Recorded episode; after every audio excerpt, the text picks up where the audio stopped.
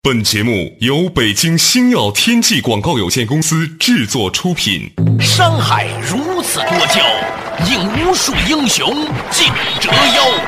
数风流人物，还看我是梁东。大家好，我是吴伯凡。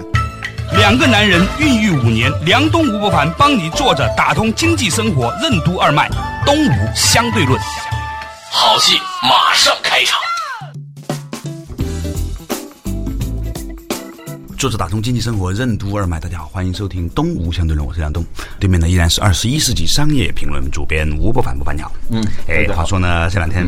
我看见了一个小小的微博，很有趣，说呢某地啊。好像是广州还是哪里，反正我估计这是南方出现的几率比较大，出现了一个培训班，也可能是上海附近啊。这个培训班呢，就如何嫁给千万富翁，嗯，一万多块钱一个班，哦，你这说错了，好像既不是广东，又不是上海上海，而是北京哦好像是成都。哦，真的，因为在北京实在没有办法说了，一个人在三环以内有一套三房一厅，就会好成为千万富翁。你还花一万多块钱去学习，你还不如做个售楼小姐，你都能找到这种人啊如何嫁入豪门培训班啊！它里面有很多的指示啊。第一个指示呢，就是豪门的人呢，一般呢比较喜欢教师啊、公务员这些行业，不喜欢空姐和记者等等这些行业。嗯。演艺人员好像不是很喜欢，但是这个跟现实情况不一样哈。你发现经常有演艺人员可以嫁入豪门的哈。啊另外一个呢，就是说跟富豪出去吃饭的时候呢，要点中等价格的菜。第三呢，要学会害羞啊。说这个事情呢，我就随手一翻呢，看到有一个叫《微历史》的书，陆卫兵老师编著的哈，它里面呢讲到啊，说辜鸿铭呢曾劝西方人呢、说想研究真正的中国文化呢，不妨去逛逛八大胡同，因为那里的歌女身上可以看到中国女性的端庄、羞怯和优美，这是发生在民国时候的事情哈。对此，林语堂说，辜鸿铭并没有大错，因为那些歌女就像日本的艺妓一样，还会脸红，而近代的女大学生已然不 会，这是事实。当时人家这么说的啊，咱们不对这句话说的对错给予评价，你只是说看到那个时候啊，人们似乎对于还会有羞愧之心，保持某种的尊重，哪怕你是个歌女，嗯，你会脸红，嗯。现在人们去追求所谓的富豪啊，花花钱，但是他也不觉得这是一个脸红的事情，我觉得这是很有趣的一个现象啊。那它背后是什么嘞？嗯，最近在网上有一篇文章流传的很甚广广啊叫叫刘 广，那个杭州人叫刘广啊，你继续吧。叫贵族精神的没落、流氓意识的崛起之类的啊。我看很多人都在对这篇文章进行评论。这篇文章它就给我造成了一个幻觉啊！一天之内，我坐飞机的时候。在两个杂志上，一个杂志是对这个文章的评论，另一个杂志上是对这个文章的山寨，基本上就是把这个文章的观点压缩了一下，变成自己的意思啊。紧接着的同一天，我就去广州嘛，就看到了这个《南方都市报》对这篇文章的评论，这一下子放大了我对这篇文章的影响力的一个认知啊！一天之内连续。在好像是比较偶然的场合看到了这篇文章的反馈嘛，后来我就去把这篇文章拿过来看了一下。这篇文章很长，就讲到这个关于什么叫贵族精神，以及在西方的那种贵族传统是怎么形成的，嗯，以及在中国为什么没有形成这种贵族精神。 对，这里头的这个观点有很多很偏颇的嘛，但是他说出了几点让我们还是很值得思考的东西。对，比如说他区别开来了这个关于贵，这个贵族之贵到底是什么意思？对，我们中国这些年来，尤其是少数先富起来的人啊，嗯，他们就是由富而贵，有这个需求，甚至是很明显的希望自己不仅仅是一个有钱人，嗯嗯，是一个富人，而且呢，要成为一个受人尊重的人，哎，贵族就是有意识的塑造自己的这种贵族的这种形象气啊结果呢，在中国啊，我们由于对贵这个理解啊，有点不知所云啊，对贵，最后就变成什么呢？贵就还是变成了在这个物质真的很贵意义上的贵价格很高，price is over 啊，不是这个 high，这我的山庄玉太可怕 了哇！ 就昂贵之贵啊 对啊，expensive 啊，就是 对对对，你用这词很准确。呃，比如说这个人它之所以贵，就是因为身上穿的开东西车贵贵，嗯，吃的东西贵，嗯，身上背的包贵，嗯穿的衣服贵等等，基本上是没有跳出这样一个局面的。嗯在某次大型的会议上，我们看到好多人啊，都穿着各式各样的阿尼玛的西 装，呃，背着各种驴包，前两天我去参加一个活动，那个人呢，他是要做一个电子商务网站，是卖海鲜的啊。嗯，电子商务要卖海鲜，这个创意好像也很独特啊。对他穿的是那种海魂衫、嗯啊啊，下面呢是那种像牛仔裤不牛仔裤、猎装不猎装的那么一条裤子，嗯、然后穿一个长筒的胶鞋，表示他是捞海鲜的嘛。啊，但是中间他系了一根皮带啊。本人的奢侈品知识并不渊博，但是一看还知道那个东西叫什么爱马仕啊， 就是这是我们中国目前的这样一个状况，很有意思的。这个打扮很有意思啊，嗯，所以呢，在我们中国这个贵族啊，就越来越被经常的谈起。先富人群啊，是从小就要自己的孩子上什么 贵族学校，贵族学校，对，很奇怪哦，反 正然后你说这种山寨的贵族学校，还山寨都谈不上，山寨它是模仿一个东西了，是吧？对，国产法兰西学校， 对对， 国产西班牙啊但学是校。这个贵族学校，我不知道它模仿的是什么学校。它除了那个价格贵，除了它把日常生活当中的那种奢侈倾向。转移到教育上头，它也是一种消费嘛，是吧？教育对越有钱了以后，他就是去消费教育，教育是个投资的东西，它不应该是成为一个消费。孩子上贵族学校跟孩子其实没什么关系嘛，它跟父母有关系，就说买一个包和上一个贵族学校有关系啊 嗯其实也不完全是。我看了很多人之所以读那个学校呢，有两个原因。嗯据我所知哈，咱们广义上的不是那种特别恶俗的贵族学校，嗯还有一些私立学校吧。一个原因呢，是因为有些人超生，就不知道怎么塞到所谓公立学校去啊，了。对，都没有路径啊，没有路径。第二个呢，就是有些人一开始就准备超生了，所以生了第一个也不准备把儿子放到公立了。你想想看，大儿子在公立学校天天做作业做到疯掉，二儿子呢放到私立学校天天玩游戏玩到疯掉，嗯那大儿子肯定会变态的，你知 道吗？所以呢，想到肯定以后会超生的呢，干脆大儿子也直接送到私立学校去了。所以呢，这种情形也比较多。但是不管如何呢，就是老吴刚才提到的一个话题呢，其实是很有趣的，就是我们国人呢现在。动辄在讲贵族这个事情，把贵族这个事情变得很恶俗。嗯对但其实贵族是不是一个很恶俗的东西呢？之前你说的贵族精神的缺失这篇文章，对对吧对对他提到了一个关于贵族的重新的思考，到底什么是真正的贵族？嗯如果你理解了严格意义上的贵族精神的时候，或许你会觉得，嗯，其实贵族精神真的是有必要值得学习的。对其实某种程度上来说，中国古代虽然不讲贵族，也有君子嘛，对吧嗯啊？对，贵族呢，在西方历史上它是有特定的渊源的，嗯，就是封建社会啊，嗯西方才是真正的那种封建社会啊，什么叫封建？就是大国王把这个地方封给这个小的封土建国啊，对，啊就是权力寻租嘛。啊对啊就这个地方你有你的权利，但是你要交钱给我，交份儿钱。呃呃对其实中国在秦始皇以后啊，地方政府根本就不是和中它央是政府大之一间统的，地方对政府它没有这样一个博弈的那种关系嘛，对啊真的，但是在西方那种，它真的是权力分封的那种架构。呃，藩主和权力这个受封国之间哈，嗯，他们彼此之间就是个契约关系，它所以完封全建就是一个契约关系，对是契约精神下面所以的他们这些受封的人啊，啊封土建国，封了一块土地以后呢，最早呢，它其实相当于一个军事单位，对所以一般贵族它是有城堡的。城堡的形成呢，它是一个军事设施嘛，首先是它是把这个居住加军事防御连在一起，就一个城堡，所以贵族往往是跟城堡连在一也起是，包括跟武士联系在一起，对对，是吧？它是为了打仗而用的对啊，，那么讲到这个事情呢，就是今天老吴提到了一个话题，就是关于贵族精神的渊源啊。我觉得这个话题展开之后呢，你会发现，其实东西方文明有它的相通之处。啊稍事休息，我马上继续回来。东吴相对论，嗯，什么是贵族精神？为什么说贵族和财富无关？西方的贵族制度是如何形成的？为什么说传统的西方贵族精神包含着契约精神和使命感？贵族和流氓有何种不同？贵族为什么会更看重荣誉和责任？欢迎收听《东吴相对论》，本期话题：贵族和流氓之上期。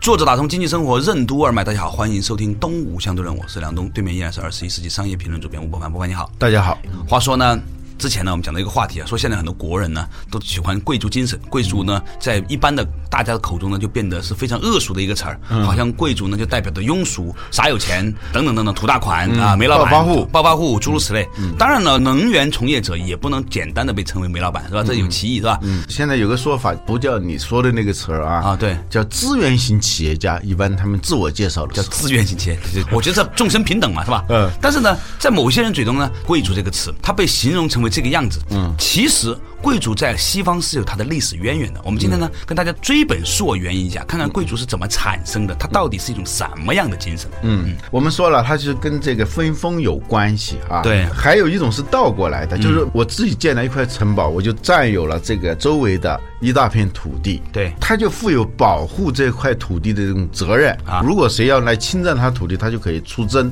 去对打去，穿着那种铠甲，非常非沉常重的那个沉重的好几十斤的那种铠甲，然后拿着一把剑啊，对这我们经常能看到的。所以贵族一个有城堡，而且他必须要有一个徽章式的，这个徽章往往是盾牌式的。对对。后来我们现在看到很多品牌都是这个样子。对对，那个徽章为什么是盾牌式的？它是个军事单位嘛，相当于一个品牌嘛对，。张家军、李家军、对梁对梁家军嘛，对是吧？对对，包括一些车现在还在用这种盾牌式的吧。对 所以一般说贵族就是跟盾牌连在一起的，跟打仗连在一起嗯的，或者说他们跟更高一级的，比如说这个地方的国王，英格嗯兰。是吧？国王形成一种松散的权力的契约关系对。嗯平时我会给你一些东西啊，就是你也会最终给我提供一种服务，它基本上是一种商业的契约的那种关系。这些贵族呢，对这个土地它是世袭的，它是可以传承下来的。为了让这块地方一直能够传承下去，一代一代的，他必须要学会基本的一些价值观。技能，包括他自身的那种荣誉感、嗯、使命感，嗯，还有一些规矩、一些游戏规则，就是叫契约精神等对等。他要传承下去，他就必须要学会这些东西。对没有这些东西的话，他就不行。比如说你这个人不会打仗，或者说你不讲信义，嗯，或者说你个人的这种感召力、这种凝聚力不够，这个地方可能就崩溃了，就是被别人给占领了。所以他在很大程度上总是背后带有某种尚武的那种精神，对还有契约的这种精神，这两者就是它跟土匪是不一样的。嗯土匪可能尚武，匪是没有契约这个概念的嘛，是吧？比较讲究的匪可能有一点啊，撕票不撕票什么的，他还讲一点规道则义有道，是吧？啊。但是他们那个在法律的规范下，在契约的规范下来捍卫他的权利权利和执行他的责任啊和执行他的义务，是吧？是这样一种状态。贵族下面他统治的人，那就叫平民嘛。嗯，他跟平民之间也是一种契约关系。对嗯比如你来种我的地啊，你来帮我打仗啊，我跟你形成这样一种契约关系。他跟平民不一样，有一个很重要的标志呢，除了他能够骑着马打仗，他有那种头盔，他有那种铠甲，拿着那个剑，是 吧？啊、跟棍儿， 很重要的一个因素就是，他必须要在精神气质上跟别人不一样有一个挑战风车的那个叫什么来着？啊。堂吉诃德，对，其实我认为某种程度上，堂吉诃德就是一个没落的贵族的最后的那一种精神体现。啊，堂吉诃德那是一个喜剧了，那个骑士时代已经结束了嘛。嗯，由于火药的出现啊，嗯，火药出现以后，冷兵器的威力就有限了嘛。城堡作为重要的军事设施已经失去意义了。嗯，这个时候就是马克思说，火药的出现把那个骑士的梦。炸得粉碎嘛，哈。堂吉诃德他是一个骑士，在这个时代已经结束的时候，他还想扮演一个骑士啊，其实已经没有意义了嘛。啊，但是呢，在西方，贵族的这种传统。他保留下来了，即使他后来不打仗了，但有他的规矩它传统是什么呢？就责任、契约精神、权利义务、品味高雅、使命感使命感。他是拥有更高的权利，但是这个权利是基于这种契约关系的。嗯，这是跟土匪。跟流氓很不一样的，嗯，流氓和土匪他是不讲规则的嘛，嗯，说到这里，我们可以讨论一下贵族跟流氓差别是什么，因为那篇文章里，他其实是把贵族和流氓作为一个相对比的概念来说的嘛，嗯，那换句话来说，如果一个人，嗯，他在做任何事情的时候，你可以看到他是有底线的，嗯，你可以看到他很明显的他的逻辑，他自己坚守的游戏规则是什么的时候呢？他是就正式具有的了某种军事、政治和经济组织，他跟平民之间、跟其他人、跟国王之间，最终是按契约关系来行使他的权利和义务的，这是贵族的特点。嗯，历史上在西方也有流氓嘛，嗯，也有土匪嘛，也有罗宾汉这样的嘛，是吧？罗宾汉呢是属于义侠了。这个故事之所以流传那么多年，是因为比较稀缺嘛，绿林好汉哪个民族他都有的嘛。流氓、土匪跟贵族的也有相通的地方的，什么呢？相通的地方就是他们往往拥有某种能力、某种权利，拥有某种强势的这种力量。嗯，通过这种强势的这种力量，他获得某种生存的空间。但是流氓和土匪呢，完全是不讲契约的嘛。比如说土匪来抢你的东西，和贵族来收你的租子，那是完全是两个概念嘛，是吧？你知道吗？“忙”这个字并不是一个很难听的字，在中国古代啊，是吗？忙就是民的意思啊。啊、 《诗经》里头有一首诗就是忙嘛，是吧？就是说到这个事事儿，我想起唐汉先生在国际堂接受采访的时候说到过一个观点啊他根据郭沫若的看法，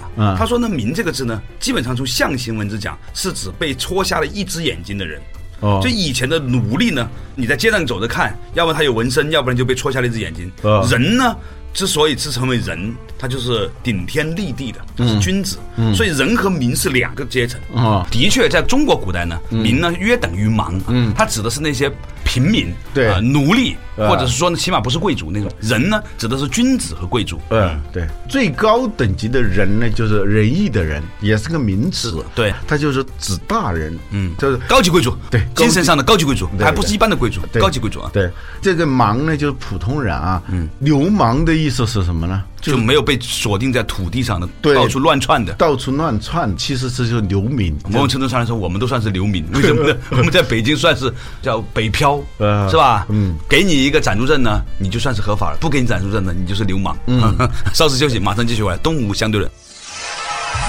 什么是贵族精神？为什么说贵族和财富无关？西方的贵族制度是如何形成的？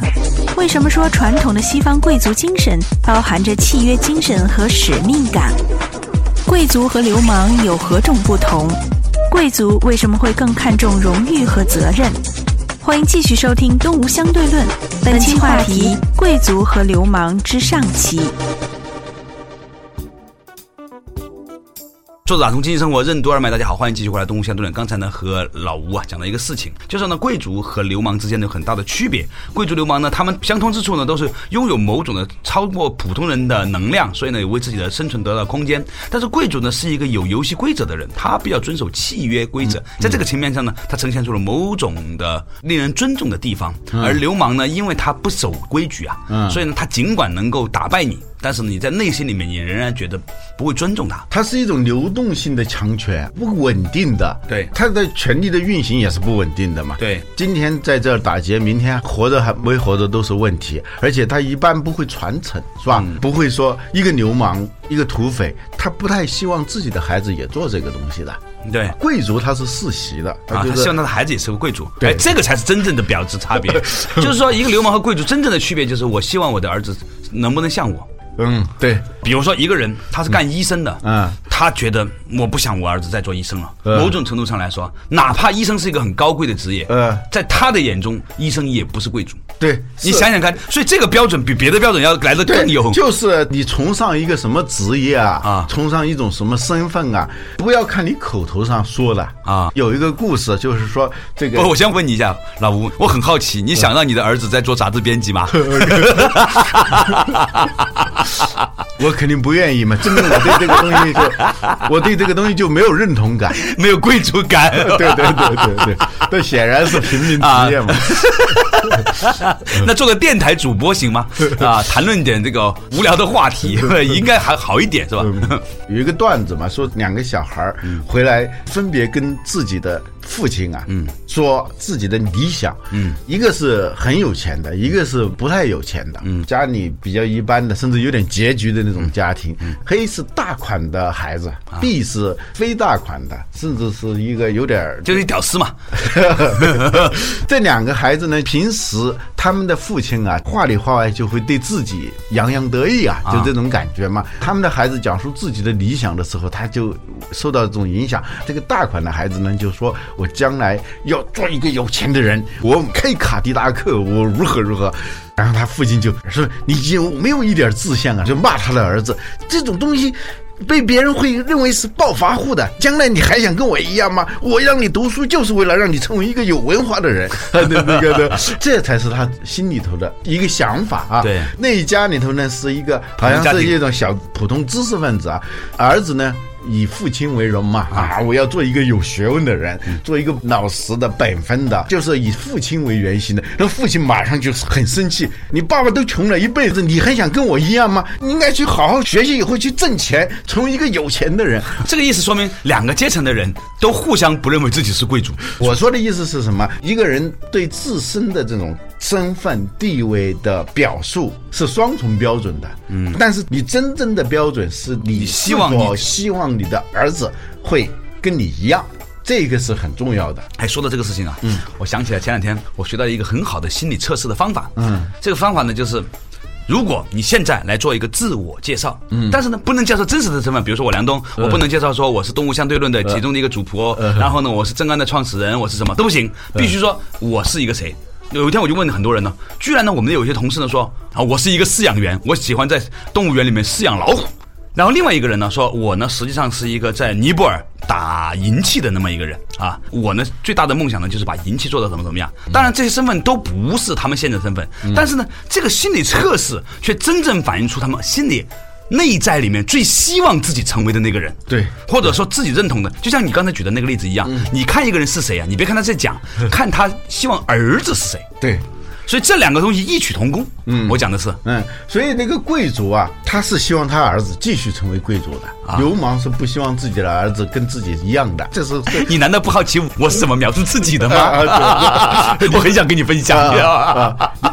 我就你描述一下我禅定了一下之后呢，就在想，我希望自己呢是一个穿着长衫的，还有一点点花白头发，拿着油纸伞的人，沿着长安街呢往北走，走到南池子大街，上了一个充满了旧书味道的那个书斋里面哈，嗯看来是一个民国的知识分子。嗯，然后呢，有一大堆女研究生，老婆呢和孩子呢在乡 下。后来我讲出来的时候，好多朋友都说哇，这个真是我们想象的生 活呀，就是老婆孩子也要有是吧？而且呢很受妇德，在家里面呢守护嗯着，相让夫教子老爸老妈在上面还要照顾是吧？嗯嗯，现在呢，正好反 过来。说回来吧，嗯啊，所以那个贵族他有几个标准，就归纳一下，这标准那标准之外，他是有一种家族的荣耀感，嗯，哎这话太精辟了他有一种家族的这种荣耀感和使命感啊！希望自己的子孙一跟直自己一跟样自己是一样的这样一种状态。这种呢是自内而外的一种真正的自信骄傲，和骄傲。这很好。嗯我还是很好奇，老吴，你希望你的儿子是一个什么样的人呢？啊我希望他是一个至少是个专业人士。啊我什么觉得叫专业这个人士？就大前研一说的那种专业主义的，要按照专业去谋生的人，而不是一个做那种谁都可以做，只不过是很幸运的你自己混上那碗饭吃的那种人。 嗯这件事情充分的说明，老吴觉得自己不是一个专业人士。对对对对对对，做媒体的人其实这是一个心结的问 题。内在都觉得，其实如果真的不让你说话，都不干嘛。嗯你我这种人啊，就是不说话、不写文章，都没什么能力，是吧？打也不能打嗯不，，写也如不果他将来比如说做杂志、做报纸啊啊，假如那个时候还有的话，知道吧？ 对，它是一种很专业的来做。我们现在做的都是很不专业的，说实话。做电台我们也是做了很不专业嘛，这是一个起码的要求。我对他，嗯，回过 来说说贵族，他的家族的这种荣誉感，可以传承、可以世袭的这种荣誉感，嗯，还有就是他的使命感，他从来不把自己定位于一个混口饭吃的那样一种状态，嗯，使命感就是。天地以夫子为木铎，孟子说了哈，或者天将降大任于斯人也，他至少有一点点这种使命感，嗯嗯。就为天地立心啊，啊为，森林请命啊。还是有吧一点，我们说贵族，他的最初的起源，它是跟军事有关的嘛。对所以他把荣誉和责任永远放在生命的上头。哦，这是贵族的一个最起码的一个特点。嗯，所以在英国有一所真正的贵族学校，叫伊登公学。前一阵我们因为某个人，我们也听说了什么伊登公学。嗯，伊登公学就是一所贵族学校。你知道，在一战和二战当中。伊登公学的这些学生啊上战场，他们的死亡率要比普通的学校的死亡率要高，他们都是奋勇争先的。嗯，心中有义字当头，对铁打凌云。这个事情呢，我觉得老吴给我们提升了很重要的一个指标，就是你是否愿意世袭你父亲的东西，你是否愿意让你儿子传承下去，你是否有一种高于生命的或者利益之上的一种意志在你的胸中。当你没有这个东西的时候，就不要提么贵贵族精神啊啊。关于这个贵族这个话题呢，我觉得很有趣。慢慢探讨下来之后呢，我倒是发现呢，比如说某个铁道扳道工的儿子，他很想做他父亲的扳道工那个工作的时候呢，他身上有某种的贵族气质的。对对，那我们下一趴再和大家慢慢分享东吴相对论。